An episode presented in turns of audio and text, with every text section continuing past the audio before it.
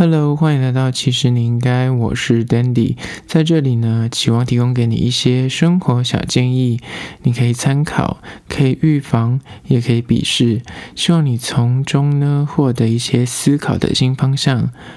今天要来聊聊，其实你应该破除对视恐惧。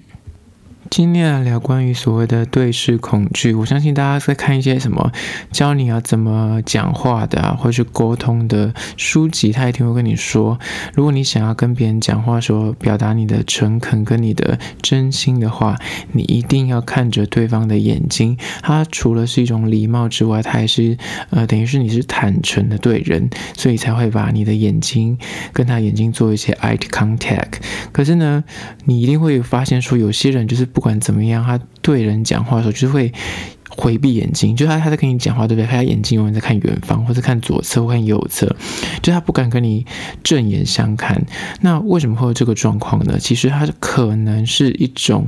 所谓的对视的恐惧。那究竟什么是所谓的对视恐惧呢？对视恐惧就是在说呢，你当你每次跟别人讲话的时候，呃，你会产生一种莫名其妙的恐惧感，而它来自于你内心。有可能是你本身的自信心就比较低，或者是你就是不按社交，你可能就是比较内向一点，所以你在跟别人讲话或沟通的时候，你就会跟他对眼的时候，你会莫名的那种不安感，你就会很想赶快逃离这个地方，甚至赶快结束这个对话，甚至你就是能够避免跟别人眼睛接触的话，你就能够选择性的避免。所以你看到有些权威人士，你说他们戴墨镜，他们其实不一定是因为他们想要耍酷。可能是他其实就是有这个毛病，所以戴墨镜其实对他们来说，或戴眼镜对他们来说，就是有一种隔离的防护，他就不用跟别人那个在意到那个对视的问题。然后再者是所谓的对视恐惧，它其实也算是一种社交恐惧的一种。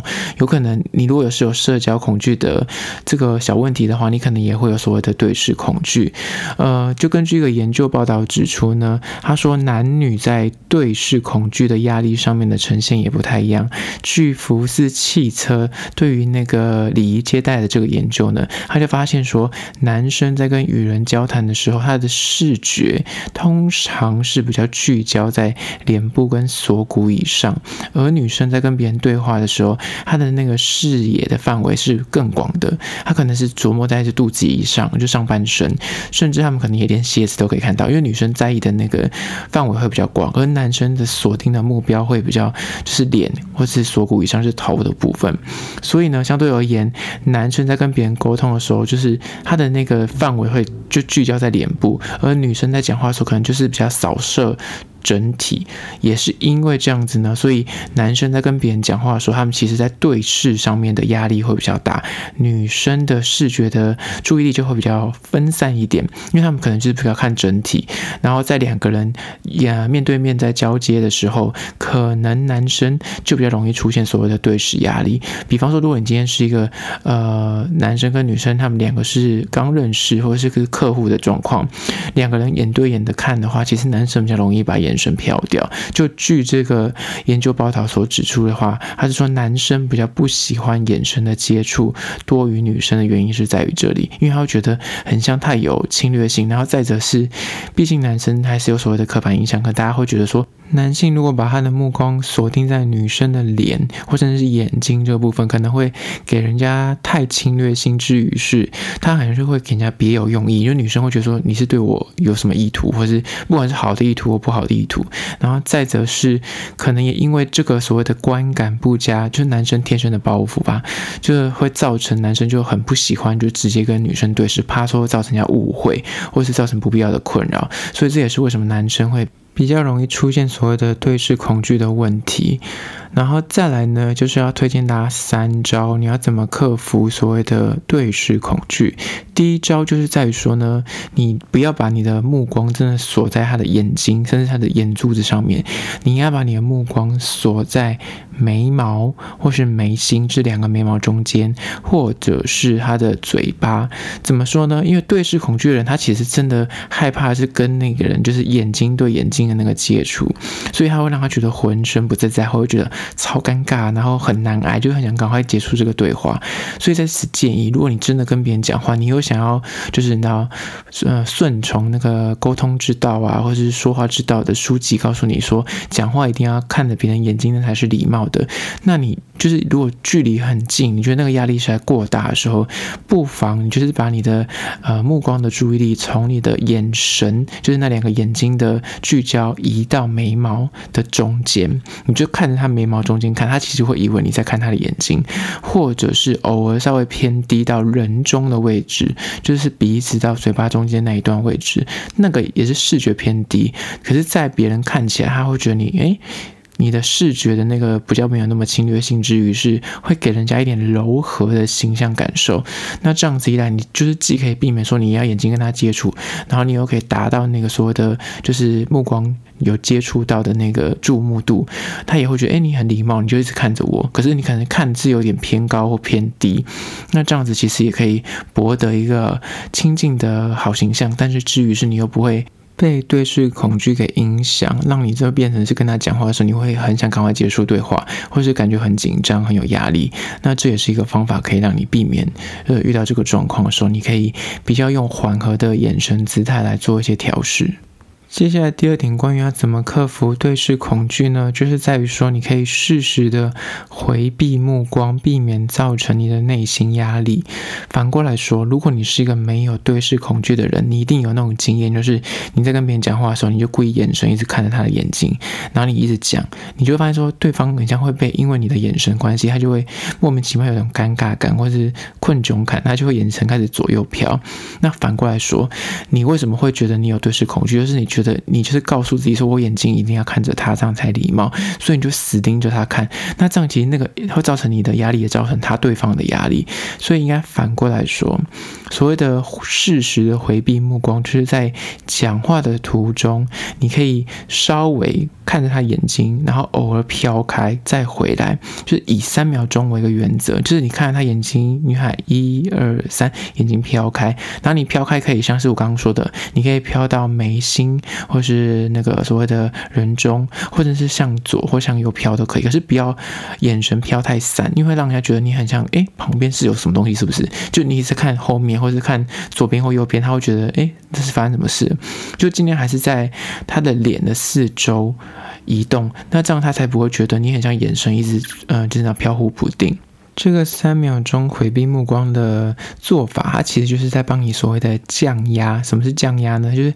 在降低你的忧虑跟那个焦虑，因为你可能在跟他讲话，如果你是眼神对眼神讲话，你就是可能一直长期维持在这个注意力上面，或是你会觉得好尴尬，好尴尬，你内心就会不停的在呐喊。那你适时的飘开，它就是可以让你那个，你知道，焦虑感慢慢的降低，然后再回复三秒钟，这样子就来回这样，就可能比较不会让你觉得这么紧张，或是这么感感到恐惧，这也是一种方式。接下来第三课要怎么降低你的对视恐惧呢？就在于说，你可以从练习开始，而练习的对象就是从你的亲朋好友，就是你最熟的那一群朋友，或是你的家人练习起，因为他们对你来说比较没有那么大的压力。你跟陌生人，或是跟一些权威人士，比方说你要跟你的老师，或跟你的同事，或跟你的主管，或甚至跟面试官，这种就是他的恐惧感会比较大，然后你甚至对视的压力也会比较大。但是你从你的亲朋好友做练习的时候，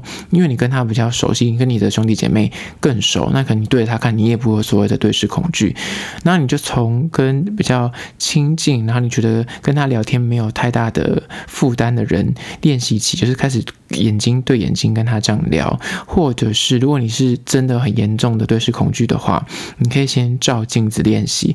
就是刚刚说的，你可以照镜子练习，告诉自己说：“好，那我看着眼睛讲，然后或者是看着眉心，看着人中，它毕竟每个位置的那个距离是不一样的。你可以找到一个你自己适合的，或是你舒服的讲话的眼神聚焦点，而那个点呢，就是可能你之后在讲话的时候，你就可以呃，在陌生人或是在一些权威人士上面做练习。你可以先从，比方说一次，如果你觉得三秒钟对你来说还是太久的话，那你可能就从一两秒开始练习起，然后增加频率，增加那个时间，慢慢的让它变成一种习惯，你就不会再有所谓的对视恐惧。然后以上这三个，就是怎么样能够稍微克服你的对视恐惧的方式。接下来跟大家分享，你跟人家对视完之后，你会发现为什么那个人的眼睛一直往左边飘，或一直往右边飘，或是他一直在看哪里？那那个到底代表了什么意义呢？今天就顺便来跟大家做一些小的呃提点跟解析。呃，关于眼神飘向哪里的大学问，他到底可能会告诉你说他的非语言，他甚至会比他讲出来的话更能实际反映他内心的想法。那首先第一个，关于眼神。看向哪里，其实代表不同。第一是在于说，眼神不只是直接回避。你发现他跟你讲话的时候，眼神总是不会看着你的眼睛，然后他总是回避。那有可能就是刚刚所说的对视恐惧。他可能是因为他本身也是一个比较内向，或者他可能有一些社交恐惧症，他不是那么喜欢跟别人沟通。那你遇到这类人，其实你就可以选择不要靠他太近，然后你选择眼神也不要这么的注视在他的眼。眼睛身上，再则是他可能是因为相对他就是比较保守，然后比较内向一点，所以你跟他讲话的时候，可能他如果发现他眼神不是看你，然后身体姿态也就是频频的往左转或往右转，那表示说他可能对于现在这个对话他。不是那么想要继续下去，那就不要再勉强他。这就有可能是内向的一种状态。第二个状态，为什么他会选择就是呃回避你的眼神？有可能另一说是说他可能在讲谎话，或是他现在讲的这个跟事实有点不符，就是不是真实的论述，他可能眼神就会稍微做回避。那刚刚这两个脉络会不一样，一个是完全就是他讲话一直都眼神一直回避你，第二个是他可能前面讲话是眼神是可以一直跟你有。连接的，可是他当他讲到某个段落的时候，或是某个议题的时候呢，他眼神突然回避了，那表示他可能那个段落的东西不一定是真实的，或是可能他有所隐瞒。所以，如果你发现跟你对话的人他出现眼神回避的行为的时候，有有可能就是以上所说的这两种心理状态。接下来第二个关于眼神看哪里代表的心理状态，就是如果他跟你讲话的时候，眼神一直频频的往上看，这代表他可能在回忆他过去的某一段经历，或是过往才会出现这个眼神的变化。他可能在想他以前发生的事情，就是可能你问他说：“哎，你以前是念什么学校的？或是你以前的恋爱经验？”然后可能他眼神是往上看，就是往你的头上看的时候，表示他正在脑中搜寻他过去的某个。呃，记忆的片段，或是过往的回忆，所以才会出现这个眼神的变化。接下来第三个关于他的眼神飘向何方代表的心理状态，就是当他的目光如果朝左或朝右两边偏，然后搭配着你发现他的耳朵很像微微的贴着你的那个嘴巴的角度，表示说你不要以为他就是这个有点不耐烦，或是他不想理会，他其实想要更认真、跟仔细听你的叙述跟论述，他可能觉得这样他能够更专心，或是更仔细的去知道你。你现在要讲的事情，那如果你发现他有这个行为的话，不要以为说他是就是人家心不在焉，他其实想要更重视你的呃论述的重点，所以他才会出现这个身体姿态。然后这个眼神也是一样，为什么他会向左或向右？其实为了更方便他做出那个耳朵靠近你嘴巴的这个动作，所以他才会有眼神飘动的感觉。接下来第四个关于说，呃，眼神所告诉你的心理状态，就是当他的视角往右下看的时候，当他跟你讲话的时候呢，那你发现他的眼神开始往他的右下方飘去的时候，表示你们两个现在讲话的内容非常的刺激跟激烈，然后那是非常有情感的，在他内心里面肯定有呃对应触发到他的某个感受或情绪，所以他才会出现这个所谓的眼神往右下角飘，是往他自己的右下角飘。所以呢，如果你发现他有这个状态的话，表示他可能你讲的内容刚好触发到他内心的一些感受，或者他的内心很深层的那个情绪的激发。接下来第五个关于说眼神能够告诉你的事情呢，这点蛮有趣的。如果你发现他眼神一直直视着你不放，而且久久都没有任何的移动或漂移的话，那其实呢，先不要高兴的太早，觉得他好像很重视你这段对话，或是很专注于现在的 conversation。其实有可能呢，他是在说谎，因为就呃一般合理而言，他对视的其实是会有一个压力，跟他其实内心会有那个注意力不集中的问题。所以通常最多最多就是三到五秒钟是最长的对视的那个时间。当他如果你发现他跟你讲话的时候，眼神一直看着你的眼睛，有可能高达七成他其实就是说谎的一个状态，他才会告诉自己说不行，我现在因为我口中所说的论述跟我内心所想的不一样，或是跟事实不一样的话，他可能就必须用眼神来做一个加成，让你觉得得到你的信任。那其实他想要增加这个他想说的内容。的可信度，可是其实有可能他是在撒谎，所以你发现他如果跟你讲话的时候，眼神就是死盯着你不看，然后他讲的内容可能你是你刚可能是问他说，请问你昨天去哪里？然后你发现他讲话的时候就眼神对着你看。陈述了很久，数十秒，甚至长达一分钟的论述，然后眼神都看着你，表示他很可能在跟你说谎，所以他必须用很坚定的眼神告诉你说我没有骗你，可其实还是在骗你。好了，那第六个关于说眼神能够告诉你的真实情绪呢，就是在于说所谓的眼神飘忽不定。大多数的人普遍认为眼神飘忽不定的人是可能代表着不诚恳，甚至会觉得他是不是讲话是不是要打个折扣，可能在说。说谎或什么之类的，可是事实上，根据研究，其实只有百分之三十在说谎的人，眼神会出现飘忽不定这个状态。更多时候就是刚刚说的，他可能会直视着你的眼睛，想要增加那个信任感。所以飘忽不定不代表他在说谎，有可能就是单纯他就是生性害羞或者是内向。所以就是刚刚讲，他可能有对视恐惧。至于是他可能就是。现在的那个注意力比较不集中，他需要借由稍微往左往右看来，来回避一下那个注意力。所以呢，这就是今天跟大家分享的关于说眼神能够告诉你什么样的内心的心态。至于是还有刚刚所说的对视恐惧，你要如何克服这种就是有点社交恐惧的分支所谓的对视恐惧，它能够让你在跟别人沟通或是在聊天的时候呢，能够达到更好的效率跟更好的